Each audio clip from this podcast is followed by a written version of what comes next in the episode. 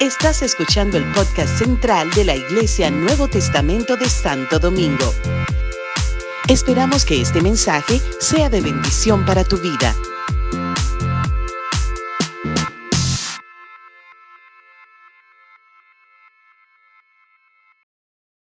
mis amados.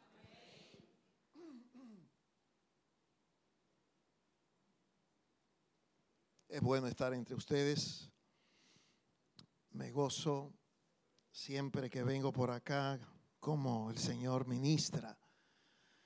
Ministra mi vida, ministra mi alma. Son una iglesia preciosa, una iglesia hermosa. Y es un honor, es una honra poder, ¿verdad?, compartir de lo que el Señor nos ha dado para todos nosotros. Le he puesto como tema a, esta palabra una reflexión del Salmo primero. Eh, ¿Me pueden poner, por favor, en pantalla el Salmo 1? Vamos a leerlo. Es cortito, apenas tiene seis versículos. Y vamos a leerlo. Bienaventurado el varón que no anduvo en consejo de malos, ni estuvo en camino de pecadores, ni en silla de escarnecedores se ha sentado, sino que en la ley de Jehová está su delicia, y en su ley medita de día y de noche.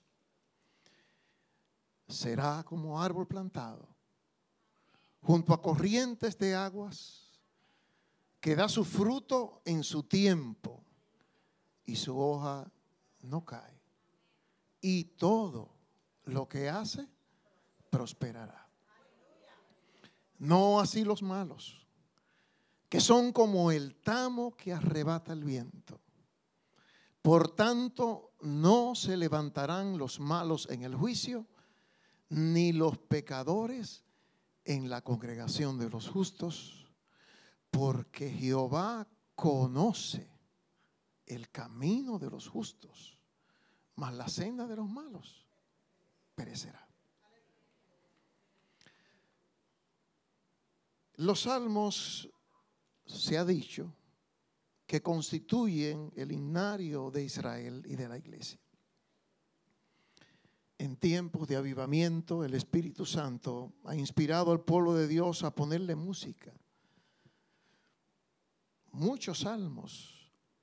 Recuerdo que en nuestros comienzos tenemos himnarios, varios himnarios, donde hay cantidades de salmos que tienen música. El Señor inspiraba a esos hombres, mujeres, que le dio ese, ese, talento, le dio esa habilidad para componer, para sacar música.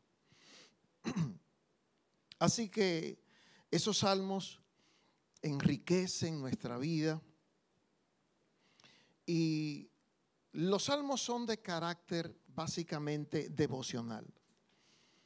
Eh, tratan sobre la vida emocional del creyente eh, sus temores, sus sufrimientos, sus inquietudes, sus gozos, sus esperanzas. Como decía Eva, nadie está excepto de pasar por una depresión. Nadie está excepto. Pero nosotros tenemos una fuente donde nosotros podemos ir y donde eh, el Señor puede venir y, ministrarnos en, esas áreas ¿no? que, que necesitamos sentir aliento, eh, fortaleza, eh, paz, sosiego. Pero también hay salmos que son de enseñanza, contienen eh, advertencias, amonestaciones, disciplinas, marcan pautas para andar en el camino de los justos, para evitar el camino de los pecadores.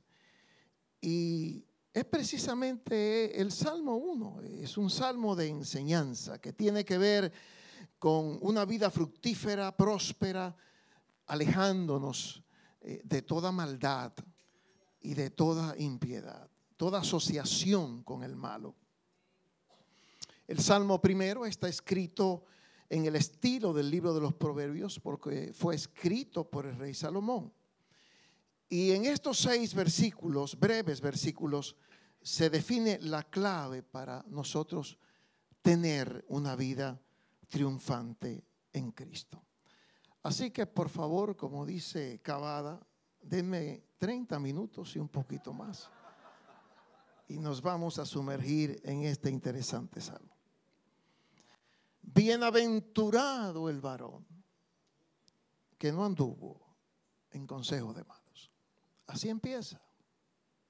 Bienaventurado significa estar lleno de contentamiento. Ser feliz. Se puede ser feliz. De esa satisfacción de, de Dios mismo al ser participantes de, su misma fuente, de esa gozosa serenidad, templanza, carácter que caracteriza a nuestro Dios, eso también nosotros lo recibimos. Bienaventurado es ser feliz, aún en medio de las aflicciones que esta vida nos pueda deparar. Y ese bienestar interno no depende de las circunstancias externas. El apóstol Pablo que escribe la epístola de los filipenses cuando estaba preso en una mazmorra en Roma, como él escribe, sufriendo cárcel a modo de malhechor, él expresa en esa carta tanto ánimo en una cárcel, en una mazmorra de Roma. Y expresa tanto ánimo, anima a los otros libres, libres. Gozo, regocijo como ninguna otra. Por mencionarte un verso, Filipenses 4:4 dice, regocijaos en el Señor siempre. Otra vez, regocijaos y lee la carta de los filipenses y, busca eh, cuántos sinónimos hay de gozo, de alegría, cuánto ánimo hay. En, en cada capítulo menciona más de una vez el gozo, en cada capítulo. Para ser bienaventurado, para mantener esa fuente del carácter de Dios, necesitamos, número uno, apartarnos totalmente de todo consejo pecaminoso y de la comunión y de la comunión con los malos. No es rechazar al malo. No es rechazar al malo. Debemos nosotros tener misericordia de los pecadores, pero aún aborreciendo la ropa que se pone no comunión. Y número dos, meditar de día y de noche con gran deleite en la palabra de Dios. Notamos en ese verso primero, o verso 1, del Salmo 1, tres grados de posición de los malos y de la maldad. Aquí leemos, bienaventurado el varón que no anduvo en consejo de malos. Uno. Ni estuvo en camino de pecadores. Dos. Ni en silla de escarnecedores se ha sentado. Entonces, la, la maldad, el pecado va de manera progresiva. Primero se anda en el consejo de malos. Ojo. Primero se anda con el malo. Luego entonces progresivamente se va cayendo a estar en el camino del pecador. A estar en el camino del pecador. Y número tres, se puede llegar a sentarse en silla de escarnecedores. Es decir, podemos convertirnos en un escarnecedor. Y este es el final. La poesía hebrea utilizaba el paralelismo, es decir, la repetición de un concepto. Los judíos solían decir todo dos veces. Lo que pasa aquí en el verso 1. La segunda era una repetición o amplificación o explicación de la primera. Por eso en los salmos la segunda mitad del versículo repite o amplía lo que dice la primera. Número uno, andar en el consejo de malos significa recibir guía, dirección en temas espirituales de personas que no agradan a Dios, que utilizan métodos mundanos. Y al nosotros hacerlo, nos exponemos a la influencia de la sabiduría de este mundo en lugar de la sabiduría de Dios, que es pura, amable, llena de frutos, que no tiene incertidumbre ni hipocresía. Esa sabiduría del mundo que nos dice el apóstol Santiago que es terrenal, animal y diabólica, donde hay toda obra perversa, celos, amargos, contención y perturbación. Hermanos, los malos son personas agitadas y perturbadamente movidas por sus pasiones. Número dos, estar en camino de pecadores es adoptar una posición de abierta defensa a los principios de los pecadores. Defiendo los que los pecadores aceptan. Significa que esta persona estará en el camino ancho, un camino que lleva a la perdición, que tendrá comunión con personas que practican el pecado de una forma abierta y habitual. Como nos dice Romanos capítulo 1 del 18 al 32. Lo puedes leer luego. Hay un camino ancho que lleva a la perdición como el Señor nos dijo en Mateo 7, 13 al 14, entrad por las puertas estrechas, porque ancha es la puerta, espacioso el camino que lleva a la perdición, muchos son los que entran por ella, porque estrecha es la puerta, angosto el camino que lleva a la vida, y pocos son los que la hallan.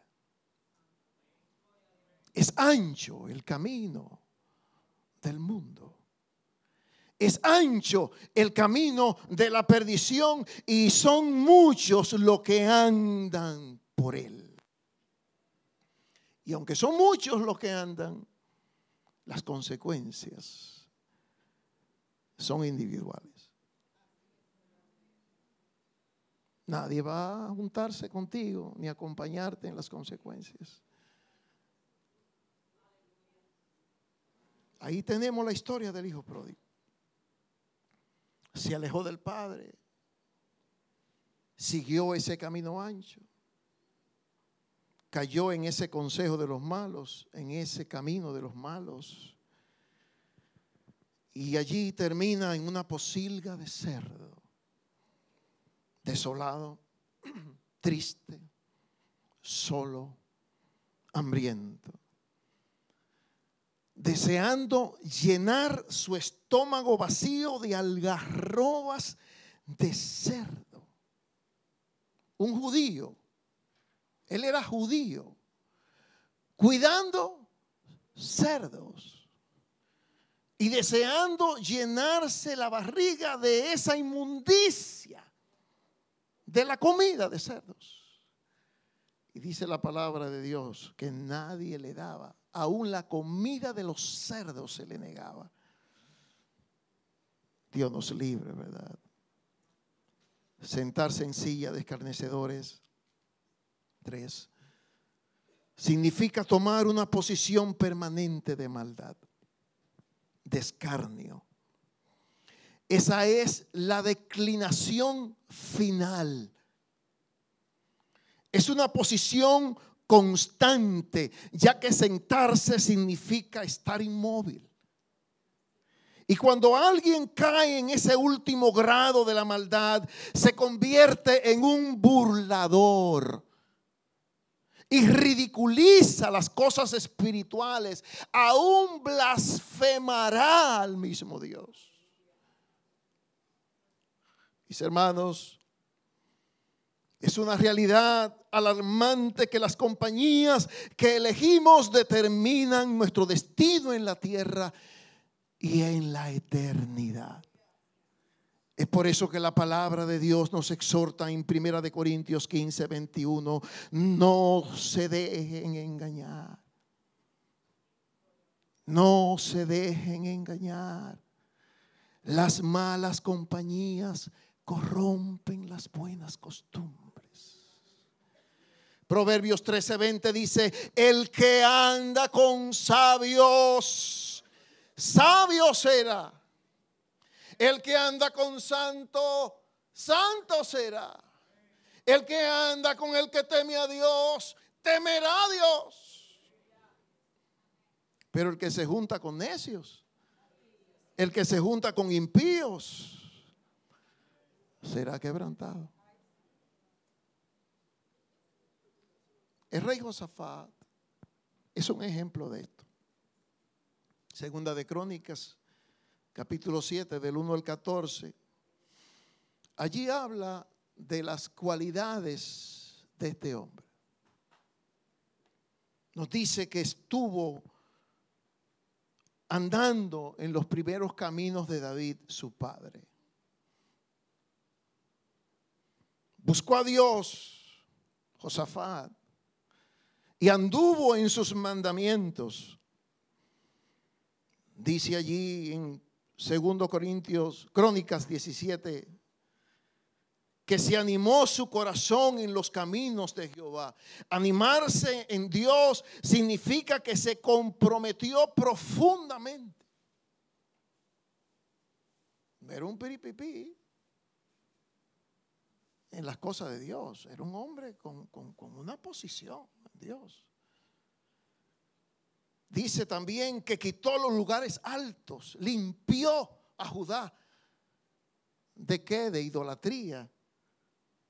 Las imágenes de acera de en medio de Judá, restaurando el orden sacerdotal y levítico en Judá para que ellos enseñasen al pueblo la ley de Dios y su temor reverente a él. Ese era. Y esto estuvo como resultado que Jehová confirmó su reino en su mano, fue prosperado con riquezas, con gloria en abundancia, hasta engrandecerse mucho. Y dice más, cayó el pavor de Jehová sobre todos los reinos de la tierra que estaban alrededor de Judá y no osaban hacer guerra contra este hombre. Judá, que apenas eran dos tribus y media. Dos tribus y media. Judá, que era un, lugarcito, algo pequeño. Y había naciones poderosas como Asiria, etcétera, que le tenían terror a Judá. Porque Dios estaba con Josafat.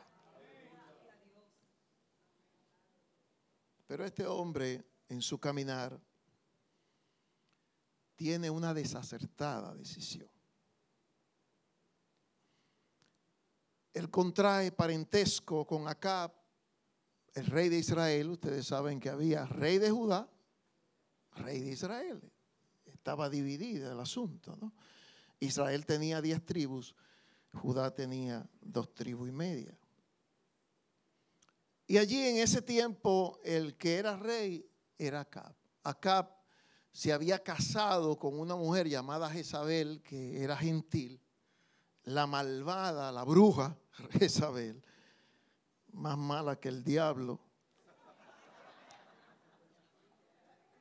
Y entonces, acá, eh, más bien, este rey de Judá toma a su hijo primogénito y se compone ahí con acá para que ellos se casen.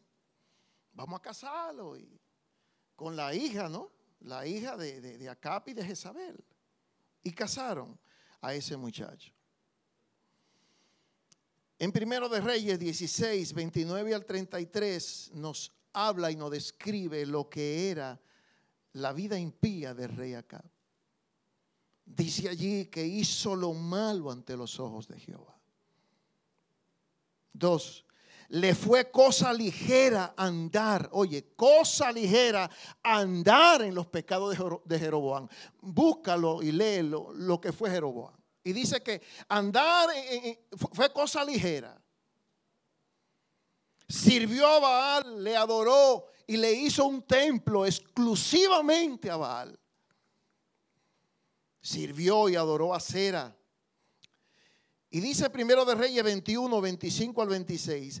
A la verdad, ninguno fue como Acab, que se vendió para hacer lo malo ante los ojos de Jehová, porque su mujer Jezabel le incitaba. Y dice más, él fue en gran manera, en gran manera abominable. Abominable, pero en gran manera caminando en pos de los ídolos. Con ese se asoció el rey de Judá. Y después de esa unión familiar, vino lo siguiente. Nos dice segundo de Crónicas 18 al del 1 al 3 descendió Josafat a Samaria para visitar a Acab, quien le preparó un banquete para él y sus funcionarios y mataron grandes cantidades de ovejas, de cabras, de ganado para la fiesta. Hubo fiesta.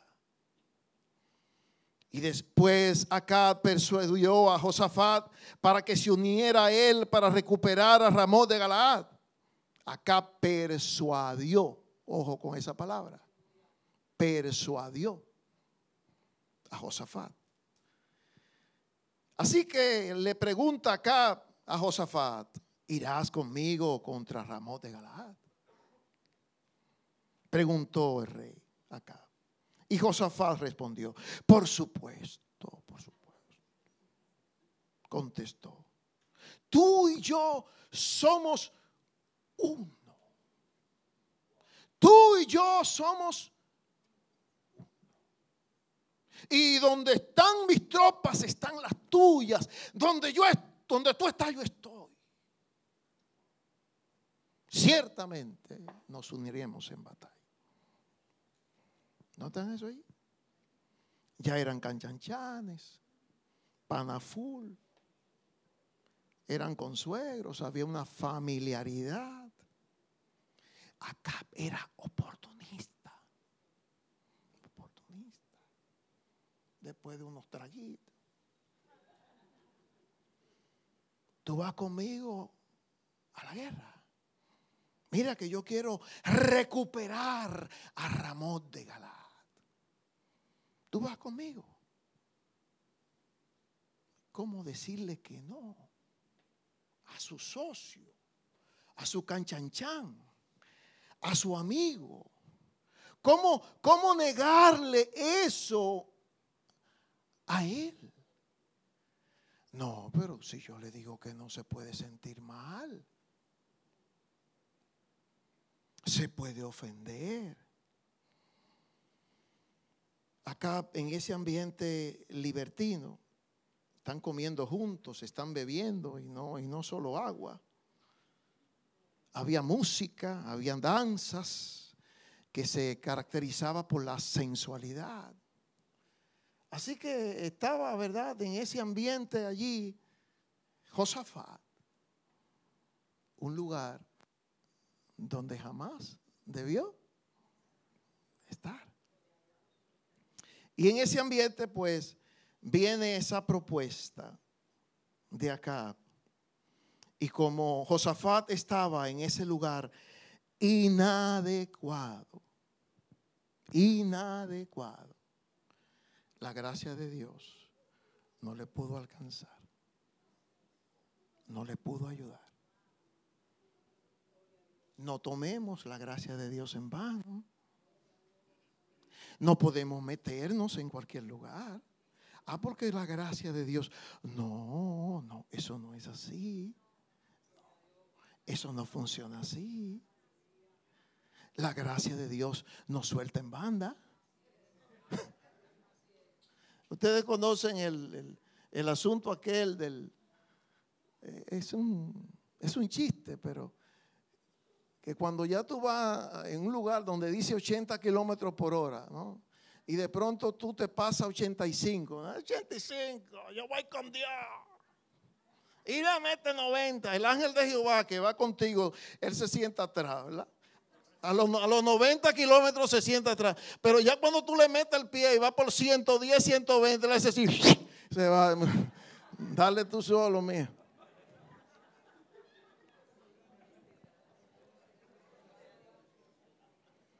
¿Qué consecuencias de asociarse con ese impío acá tuvo este Josafat? Número uno inconscientemente se revela contra Dios. Acab quería pelear y recobrar un territorio que por su persistente rebelión contra Dios, el mismo Dios le había quitado. Dios fue que le quitó ese territorio acá. Y ahora este hombre temeroso de Dios, con, frente a esta propuesta que él no pudo negar, él le dice, tú y yo somos uno. Tu tropas son mis tropas y mis tropas son tus tropas. Ciertamente nos uniremos en batalla. Lo que inconscientemente Josafat estaba diciendo era esto o haciendo. Lo que Dios te ha quitado por tu desobediencia y rebelión contra Él, yo te voy a ayudar a recuperar. Esa fue la posición de Josafat. Lo que Dios te quitó por tu desobediencia, yo te ayudo a recuperarlo.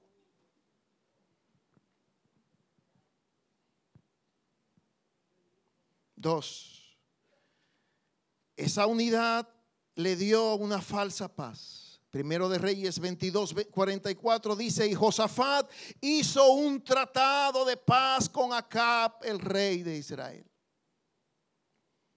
Ojo, y ese tratado de paz fue después de la amonestación del verdadero profeta. Después de esa amonestación, hizo ese tratado. Esa decisión doblegó el carácter de Josafat,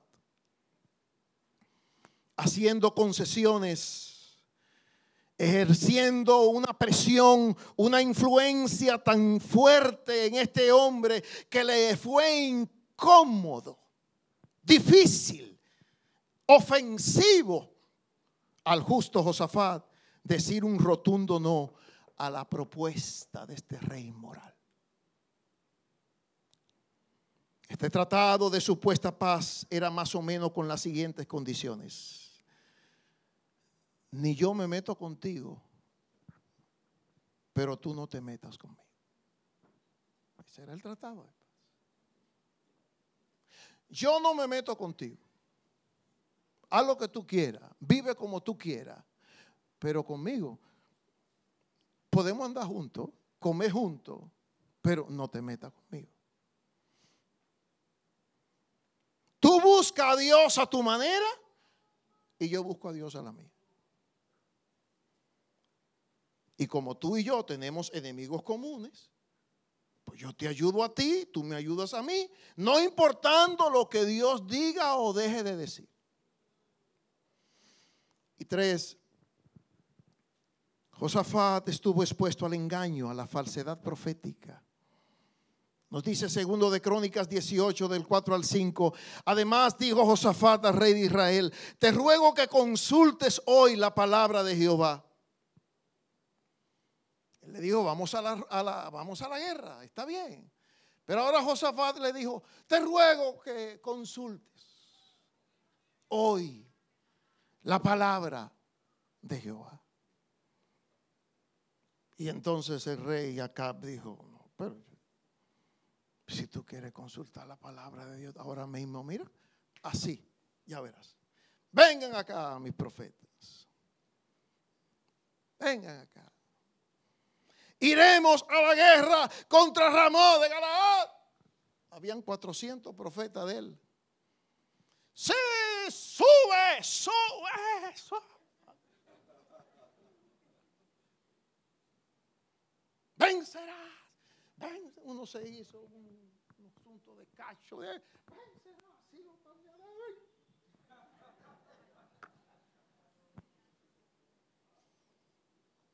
Y ahí estaba Josafat.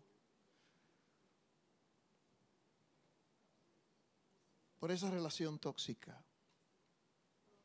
La convicción que Josafat tenía de Dios y su palabra solamente se vio reducida a una simple corazonada y curiosidad. Él no preguntó, vamos a ver lo que Dios dice, porque, porque en ese momento decía, lo que Dios diga obedezco. ¿eh? Era solamente qué? Curiosidad, porque vamos a ver el resultado. Porque si él quería escuchar la palabra de Dios, claramente había algo, había algo allí. Este hombre caminaba con Dios. Este hombre conocía a Dios. Este hombre tenía temor a Dios. Y claro, e, en ese momento él dice, mira, eh, eh, yo no quiero ir así a lo pelado. Yo, yo, yo necesito saber si realmente esto es de Dios. Y se lo dice acá. Y aún, aún acá le, ¿verdad? Manda a buscar sus 400 profetas falsos, profetas de Baal, eh, ya que estaban alineados, ya estaban, tú sabes, ordenaditos para, para hacer lo que el rey le dijera que hiciera, para decirle al rey lo que le complacía. Entonces, eh, eh, después que viene eh, esa voz en coro, sube, sube, aún así, aún así, le dice Josafat, pero oye, hay, alguien, algún profeta de Jehová para que por medio de él preguntamos. Yo me imagino que acá dice, oye, pero qué bárbaro, le mando 400 profetas y quiere uno más. Entonces acá le dice a Josafat, sí, mira, ahí hay, un tal Micaía, pero es que ese no me profetiza lo que yo quiero. Si él no, no me profetiza bien, él no me profetiza bien. Chico, ¿para qué tú quieres ese hombre? Ya verá cuando él venga, ¿eh? Ya verá cuando él venga. Porque él nunca, él nunca profetiza bien. ¿Y qué tú, tú quieres que le profetizara? Barbarazo. Y así que el que va a buscar a Micaía va con él en el camino y le dice, mira, eh, mira, ve, mira, ve lo que tú vas a decir ahí, porque hay 400 profetas ahí que están en una diciendo lo mismo, ¿eh? bájale algo. Así que complace al rey, complace al rey, ten cuidado lo que tú digas, ten cuidado lo que tú hablas. Y Micaía dijo, viva Jehová, que lo que Jehová me diga, eso diré.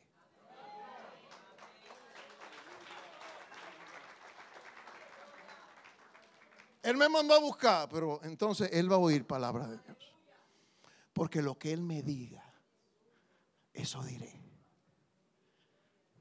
Sin concesiones. Pueblo de Dios, sin concesiones. No van a querer cerrar la boca. No van a querer cambiar el mensaje. Sin concesiones, pueblo. Al pecado, vamos a llamarle. A la iniquidad. A la perversión. Hoy se le está cambiando el nombre a todo. ¿Sabían eso? Se le está cambiando el nombre a todo. ¿A cómo, cómo, se le llama hoy a la sodomía? ¿Cómo se le llama hoy? Preferencia sexual. Léete Romanos 1 para que tú veas cómo le llama a la, a la sodomía, cómo se le llama a la sodomía. Ahí está, Romanos 1. Así tú y yo debemos llamarle.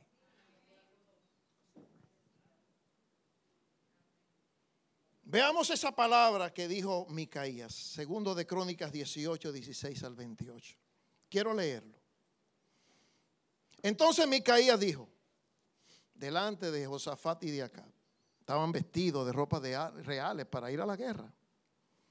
He visto a todo Israel derramado por los montes como ovejas sin pastor. Y dijo Jehová, esto no tienen Señor, vuélvase cada uno en paz a su casa. Y el rey de Israel dijo a Josafat, no te había dicho yo que no me iba a profetizar bien. Míralo ahí. Entonces él dijo, el profeta, Oíd palabra de Jehová, yo he visto a Jehová sentado en su trono, todo el ejército de los cielos estaba a su mano derecha, a su mano izquierda, y Jehová preguntó, ¿quién inducirá a Acab, rey de Israel, para que suba y caiga en Ramón de Galaad? Y uno decía así, otro decía de otra manera. Entonces salió un espíritu que se puso delante de Jehová y dijo, yo le induciré. Y Jehová le dijo, ¿de qué modo lo harás? Y él dijo, saldré y seré espíritu de mentira en la boca de todos sus profetas. Y Jehová dijo, tú le inducirás y lo lograrás. Anda y hazlo así. Y ahora aquí Jehová ha puesto espíritu de mentira en la boca de esos tus profetas, pues Jehová ha hablado el mal contra ti. Entonces Sedequías, hijo de Kenana, se le acercó y golpeó a Micaías en la mejilla y dijo, ¿por qué camino se fue de mí el espíritu de Jehová para hablarte a ti? Y Micaías respondió, he aquí que tú lo verás aquel día cuando entres de cámara en cámara para esconderte. Entonces el rey de Israel dijo, toma a Micaías y llévalo a Amón, gobernador de la ciudad, y a Joás, rey del rey, hijo del rey, y decidle, el rey ha dicho así, pongan a este en la cárcel, susténtenle con pan de aflicción y agua de angustia hasta que yo vuelva en paz. Y Micaías dijo, si tú volvieras en paz, Jehová no ha hablado por mí. Dijo además, oíd, pueblos todos, oíd. ¿Quién estaba ahí? El pueblo, Acá ¿y quién más? Josafat. Oye, oye, Josafat, oye. Si tú vuelves en paz, si tú vuelves en paz con Acab, Dios no ha hablado por mí. En otras palabras, tú conoces la palabra de Dios. Tú la conoces. Tú la conoces. Yo no te digo de ese impío acá, pero tú, tú la conoces.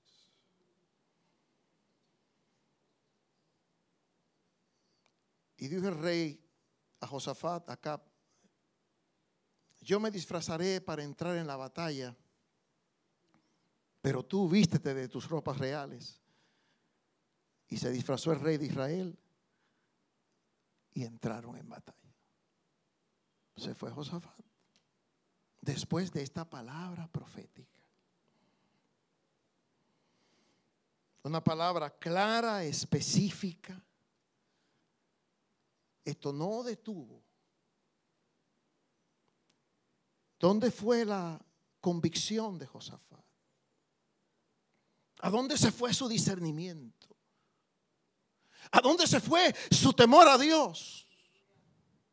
El asunto es que cuando estaba con Acab, toda convicción se bloqueaba, sus sentidos espirituales se obnubilaban, quedaba como un ciego guiado por otro ciego. Más pudo la voluntad o las palabras de estos 400 falsos profetas de aquel rey títere de perversos caminos que la palabra que Dios dio por medio de este verdadero profeta del Señor. Tiró por tierra Josafat en ese momento esa intimidad, ese temor de Dios en su vida. Aquí hay una alerta para nosotros. Y la alerta es, ¿qué amistad? Estamos eligiendo? ¿Con quién estamos andando? ¿Con quién andamos? ¿Con quién nos hemos comprometido? ¿Con quién nos hemos asociado? Cuidado con la asociación.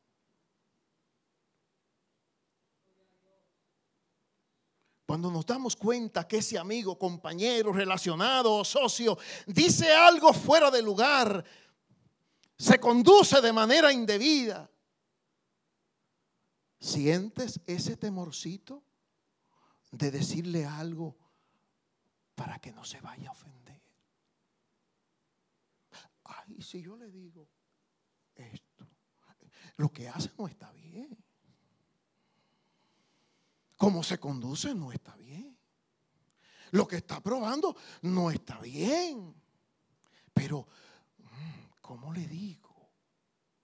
¿Cómo le hablo? Ojo, si eso nos está pasando, entonces hemos caído en la trampa que cayó Josafat. Estamos conduciéndonos en la advertencia del Salmo primero. Andamos en consejo de malos. Caeremos en camino de pecadores. Y tres, y la caída será tan progresiva hasta nosotros llegar a ser escarnecedores como ellos. Hubo un precio de esa consecuencia de esa relación tóxica. Número uno, estuvo este rey a punto de perder la vida. A punto de perder la vida. Este rey acá era tan terrible, era tan cínico, que él le dice al otro rey, el rey de Israel, ¿no? Le dice al rey de Judá, mira, eh, vístete tú de rey Tú te vistes de rey. Y yo me voy a vestir como, como, como, el, como el más simple de los soldados. ¿Qué te parece? Y como le tocó el orgullo, oh. Y él se viste de rey. Se puso las dos ropas, la de acá y la de él, así juntas. Salió para la batalla. El asunto es que lo, que lo, que lo de el, jefe de ellos le dijeron, miren, ustedes no tomen en cuenta a nadie, solamente le dice a sus capitanes, pónganle ojo al rey, maten a ese desgraciado. Tienen que matarlo. Y ya tú sabes, el, el, acá, el acá le dice al rey, ¿tú crees que él no sabía?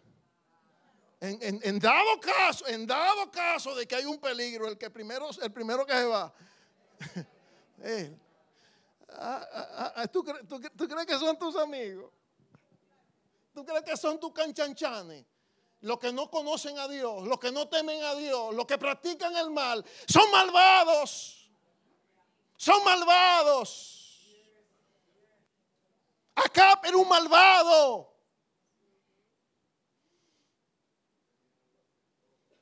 Así que ya tú sabes, todo el mundo, todos esos capitanes, cuando vinieron para arriba de Josafat y perdiendo la guerra, Josafat solamente clamó y gritó, Dios, ayúdame.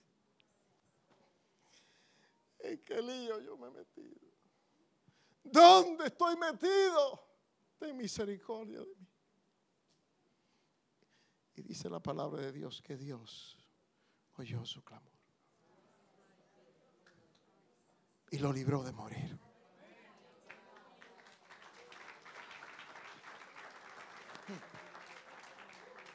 El rey acá, que pensaba que se iba a escapar, pensaba, ¿no? Estaba vestido de un soldado sencillo, simple. Estaba camuflajeado. Pero vino un soldado contrario, cogió una flecha así, tiró al aire así. Al aire, tiró al aire. Y Dios, que ya era profético, que él iba a morir, era profético. Cogió la flechita así que tiró el soldado así. Mm. La entró por el costado, por la costilla y como la guerra se extendió mucho, él comenzó a desangrarse, a desangrarse, a desangrarse en el carro, hasta que murió. Y como era profético ya, dice la palabra que llevaron el carro donde se lavaban las, donde se lavaban las, mujeres libres, las prostitutas, y aún los perros lamieron la sangre de Acab. La palabra de Dios fue cumplida. Número dos, consecuencia. Vino un ultimátum de Dios. Segundo de Crónicas 19, del 1 al 2. Josafat, después de la guerra, volvió en paz a su casa en Jerusalén, se fue a Jerusalén. Y le salió al encuentro el vidente Jehú, hijo de Anani, y dijo al rey Josafat, al impío das ayuda. Al impío das ayuda, Josafat. Amas, amas a los que aborrecen a Jehová. Pues ha salido de la presencia de Jehová ira contra ti por esto. Consecuencias. Tres. Esa amistad, esa relación con el impío acá le pegó tanto a este rey Josafat, influyó tanto en él, que él reincidió en lo mismo. Reincidió en lo mismo. Segundo de Crónicas 20:35 dice, pasadas estas cosas, Josafat, rey de Judá, trabó amistad, amistad con Ocosías, rey de Israel. Ocosías era el hijo primogénito de Acab, el cual era dado a la impiedad, igual que su papá Acab. Increíble comparar a, este rey con, con, Ocosías, pues eh, podía ser su abuelo. Podía ser su padre. Ahora, quien aconseja a este rey, quien aconseja, y lo, y puedes ver en, la historia que tú leas, quien aconseja a Josafat es Ocosías en lugar de Josafat aconsejar a Ocosías. Él siguió recibiendo el mismo consejo de Acosías y fue allá, trabó amistad y le dice al, chiquito, al, nene, y, oye, ¿qué, vamos a hacer ahora? ¿Y, qué vamos? ¿Y para dónde vamos ahora? Porque a donde tú vayas yo voy. Lo redujo a nada. E, esa amistad nos reduce a nada.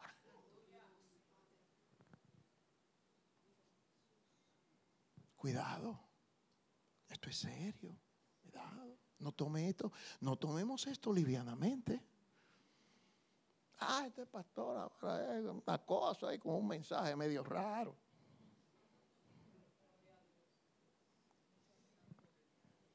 El hijo de Josafat,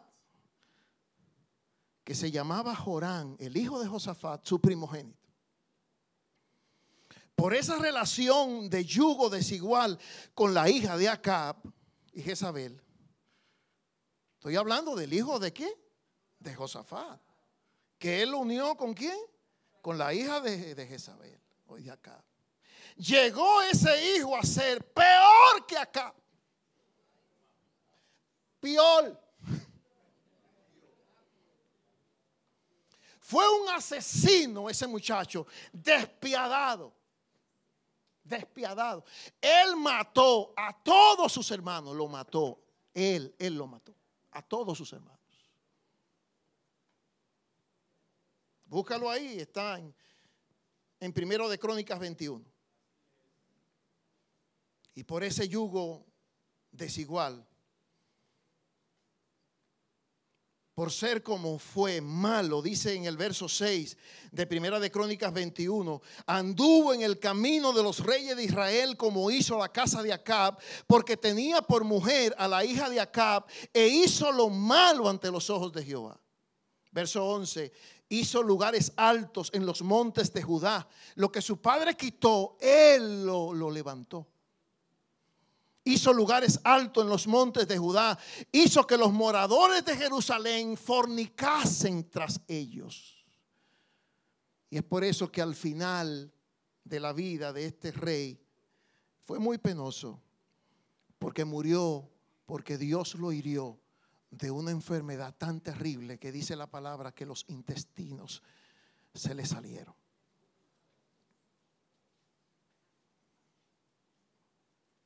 Josafat era un hombre temeroso de Dios. Josafat conocía la palabra de Dios.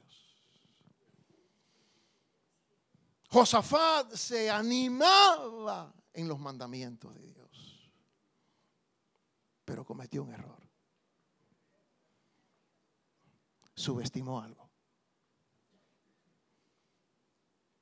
Hizo amistad, se asoció se comprometió con un impío. Y eso derrumbó todo lo que él era. Ojo, amados. Ojo, amados. No subestimemos eso. Hay una bendición de los sustos. Bienaventurado el varón que no anduvo en consejo de malos. Verso 2. Sino que en la ley de Jehová está su delicia y en su ley medita de día y de noche. Este será como árbol plantado junto a corrientes de aguas que da su fruto en su tiempo y su hoja no cae y todo lo que hace prosperará. Levítico capítulo 11 del 1 al 8 divide los animales en dos clases, limpios e inmundos. Y según la ley, son dos las características de los limpios, animales limpios. Número uno, debe rumiar y debe tener pezuña hendida, dividida o separada. Y esto tiene para nosotros una revelación, una importancia espiritual. Nosotros debemos rumiar. Es decir, debemos meditar en la palabra de Dios. ¿La comemos? la sacamos. La comemos, la sacamos. Eso es rumiar. La comemos, la llevamos al pensamiento, la llevamos a la meditación. Debemos andar separado de los pecadores. Por eso tienen pezuñas hendidas. Porque debemos andar separado de los pecadores. Aquí dice que se deleita en la palabra. Deleitarse significa poner la palabra de Dios en nuestra vida en primer lugar, sobre todos los demás placeres, aún sobre las cosas elementales. Job dice en el capítulo 23, verso 12, guardé las palabras de tu boca más que mi comida. Que medita de día y de noche. Puede ilustrarse en la vaca que lleva ese bolo alimenticio una 55 veces después que ha comido. Ese bolo sube 55 veces. O oh, cuando nosotros meditamos en la palabra de Dios, ella nos mantendrá con nuestro sentido alertas para nosotros apartarnos del mal. Será como árbol plantado junto a corrientes de agua. Significa que habrá fruto en lo espiritual, en lo natural. Es una posición que Dios desea llevar a cada hijo de Dios. Tampoco se secará, no se secará.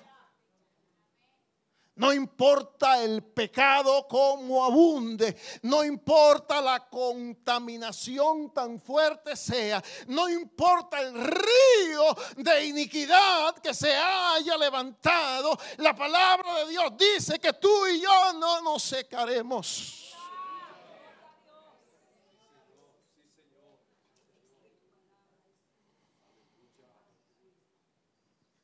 Termina este salmo con un destino de los malos y un destino de los justos. Verso 4, no así los malos, estoy en el Salmo 1, que son como el tamo que arrebata el viento. Son como el tamo que arrebata el viento. Sí, amados, hay momentos, ¿verdad? Que nosotros reaccionamos como el salmista Saf del Salmo 73. Casi se deslizan mis pies. al ver la prosperidad de los impíos. Casi ando como ellos, casi hablo como ellos, casi actúo como ellos, pero y cuando estaba confundido, entré al santuario de Dios. Entré al santuario y entendí, y entendí, y entendí el fin de los malvados. Pero también entendió el fin de los justos.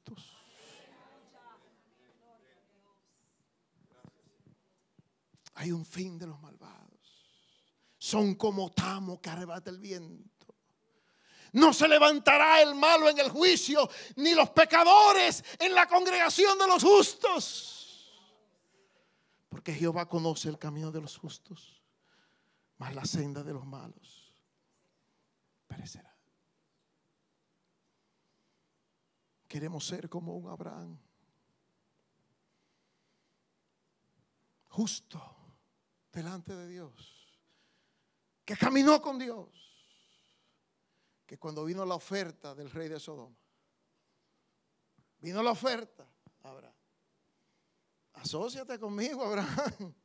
La oferta. Asociate. Abraham le dijo, no te tomo ni una correa. No te agarro ni el cinto. Te equivocaste, papá. Dios es el que me bendice. Tú no.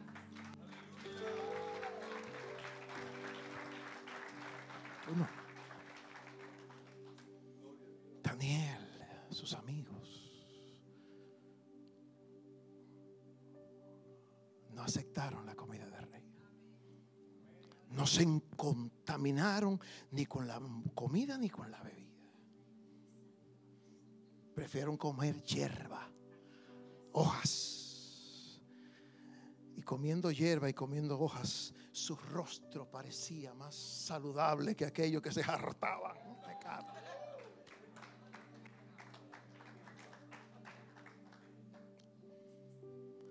Y me imagino que el consejo vino, pero mira, eh, comanse esa comida, eh, ustedes tienen que acercarse al rey. Eh, usted está negando esa comida del rey, el rey que se la está mandando. No, no podemos ustedes saben la historia, ¿verdad? Cómo fueron al horno, cómo fueron, Daniel fue tirado al foso de los leones, porque no faltó su vida. Esa conducta piadosa, esa disciplina, tres veces al día, invocaba al Señor, buscaba a su Dios. Y cuando vino el asunto, entonces él dijo, ah, es así, entonces ahora yo voy a abrir la ventana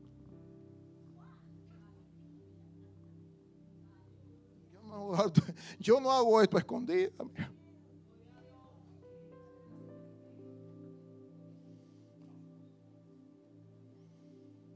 Seamos un Juan, el Bautista. Tengamos las agallas, la valentía. No te es lícito vivir con la mujer de tu hermano. Tú eres un adúltero. Al rey. Tú estás cometiendo adulterio. Juan el Bautista. El carácter, la valentía, el arrojo. Pecado es pecado. Pecado es pecado. Se acabó. Le cortaron la cabeza. Sí. Ya la cortaron. Pero solo le cortaron la cabeza. No su alma. Le cortaron la cabeza. Como nos vamos a poder cortar nosotros también. Nos van a botar del trabajo. Posiblemente. Posiblemente. Quizá. Pero nuestra alma. Hmm, Jesús habló de Juan el Bautista después de muerto. No se ha levantado otro profeta mayor que Juan. Testimonio. ¿Cuánto quieren el testimonio? Testimonio.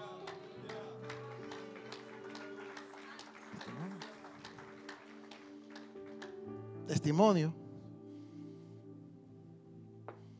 No hay otro como Job en la tierra varón justo y apartado del mal. Testimonio de Dios mismo. ¿Cuántos saben que no conocen en el cielo? ¿Cuántos saben eso? Y en el infierno también. En el infierno no conoce. También no conoce. Tú no oyes lo que le dijeron los demonios, aquellos que quisieron de, de Beseo, aquellos que está echar fuera unos demonios. A Pablo conocemos y a Jesús también. El demonio hablando. Los justos son conocidos en el infierno. A Pablo conocemos y a Jesús también. Pero ustedes, ¿quiénes son? ¿Qué es lo que nos están echando fuera? Y rían y le metieron mano, compadre. Le dieron palo. Ponte de pie.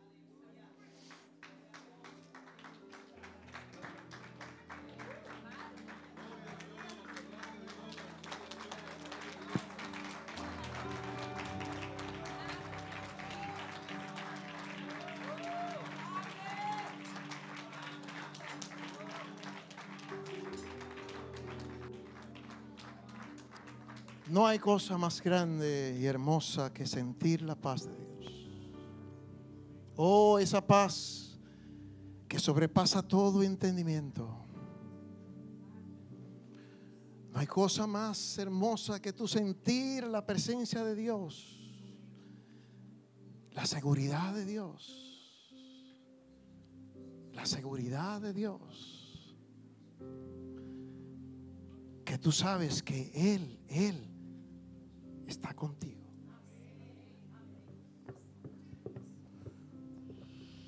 Dios llamó a Abraham mi amigo, mi amigo, porque yo sé, el Señor dijo, yo sé, yo sé lo que Abraham va a hacer. Eso es tremendo. Es que yo sé, Dios, Dios lo sabe todo, pero este yo sé, es algo especial. Dios, Dios lo sabe todo. Pero ¿por qué dice allí, yo sé lo que Abraham va a hacer? ¿Saben por qué el Señor dice allí, yo sé? Porque Abraham lo hizo una, dos, tres, cuatro. Era consistente.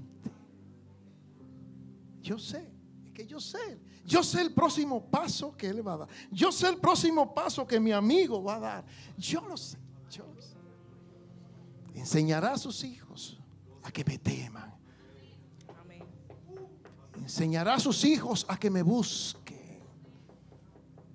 Enseñará a su casa, a sus hijos y a los hijos de sus hijos. Yo sé. ¿Cuántos quieren recibir ese testimonio de Dios? Yo lo quiero recibir. Yo lo quiero recibir. Pastora Carmen, vamos a ministrarle al Señor.